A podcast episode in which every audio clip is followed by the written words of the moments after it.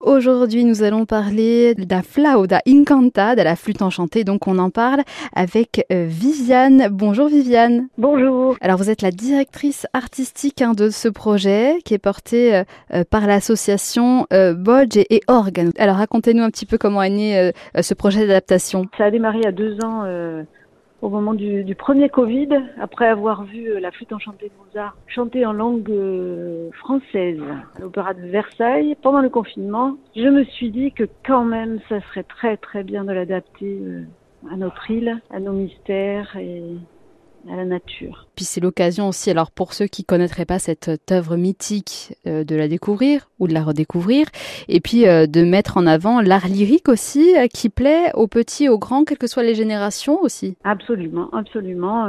D'ailleurs sur le plateau, il y aura toutes les générations jusqu'aux aux, trois petits génies qui sont préparés par Julia Knesch qui sont trois, trois jeunes adolescents du conservatoire de Bastia. Une belle équipe sur scène, je crois qu'il y a 12 musiciens. Il y a 12 musiciens, c'est une adaptation aussi au niveau orchestral. Il y a 16 solistes et 25 choristes, voilà. Qui se composent de professionnels et d'amateurs C'est ça, exactement. Donc euh, dans les solistes les plus connus ici, il y a Julia Knesch, donc qui fait la Reine de la Nuit, il y a Guy Luciani qui fait euh, Zarastro, euh, il y a Anne-Marie Grisoni, Françoise Luciane et Anne-Laure Allègre pour les Trois Dames. Mhm. Et puis après, nous avons nos, nos, nos amis continentaux euh, pour euh, Tamino, qui s'appelle Mali Zivkovic, et Clara Guyon pour le rôle de Pamina, Sula Mariani qui est de Bastia aussi, qui elle fera Papagena.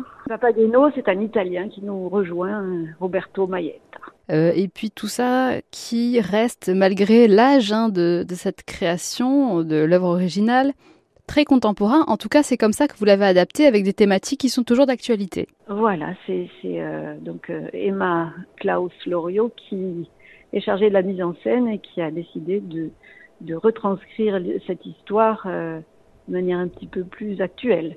Ça restera magique hein, quand même. Ah ben, on s'en doute. Merci beaucoup Viviane. Merci à vous.